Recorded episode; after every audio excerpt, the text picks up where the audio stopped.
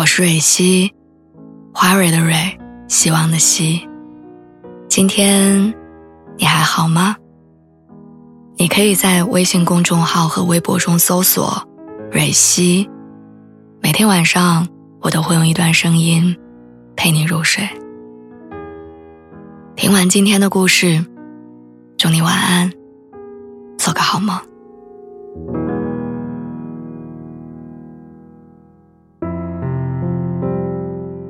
我刚工作的那段时间，认识了一个同事姐姐。那时候我苦恼工作、收入、恋爱，为我的事业发展方向发愁，为我还没有出现的人生另一半焦虑。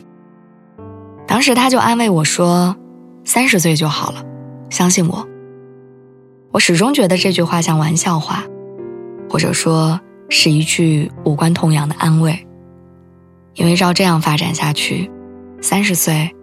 只会更糟。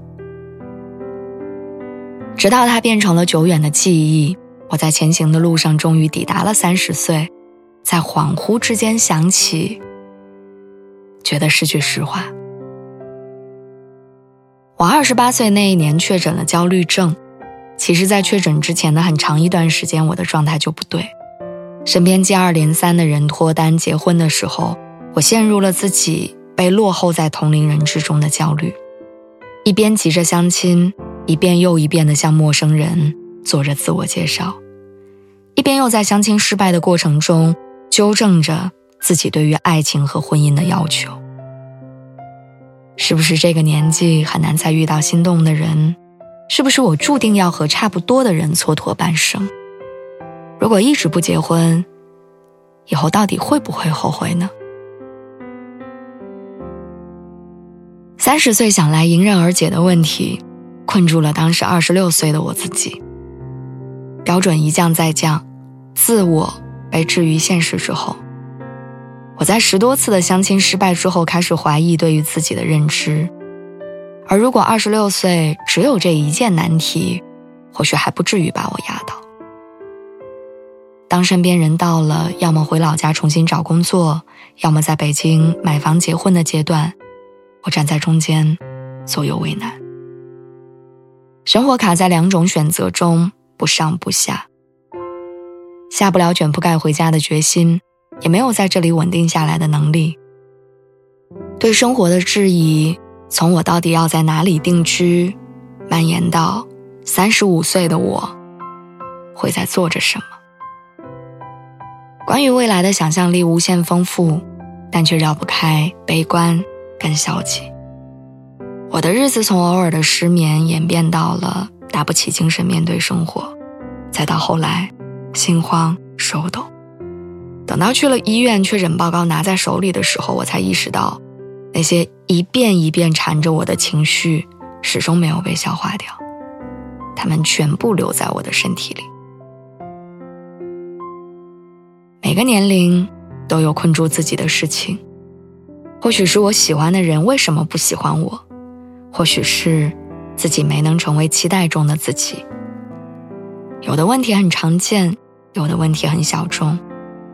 人走在自己的生物钟上，心智很难超前成熟。于是我把自己逼在死胡同，我越是想不通，越是不理解，越是觉得痛苦，越要反复纠缠。我以为会在某个晴朗的清晨豁然开朗，但紧绷的精神会在胜利来临之前败下阵来。或许是生了病害怕了，或许是日子不知不觉完善着人生的安排。当我不再和自己较劲的时候，好像生活反而变得顺利了。二十六岁苦恼于还能不能遇到自己真正喜欢的人，三十岁的现在。我和男朋友商量着结婚的细节。他出现在我屡次相亲失败的时候，不再抱着过高的期许，没有任何多余的想法，只是因为是校友，就加了微信。故事发生的意料之外，但又情理之中，以至于身边的朋友都问我怎么脱单的时候，我只能用“缘分到了”来回答他们。所谓缘分到了。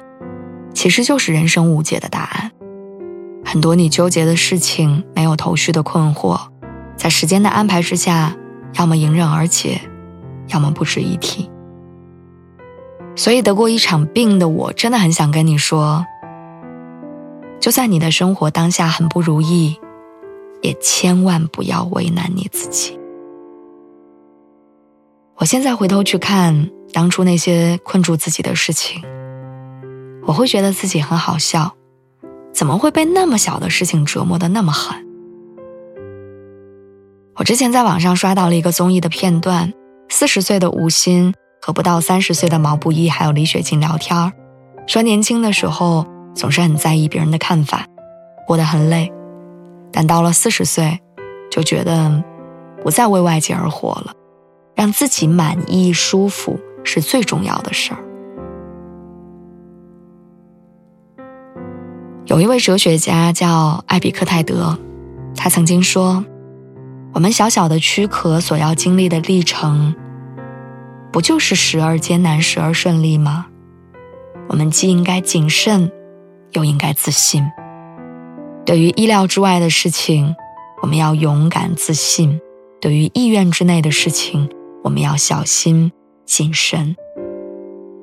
人生就像球赛，美德的关键，并不是如何赢得球赛，而是如何把球踢好。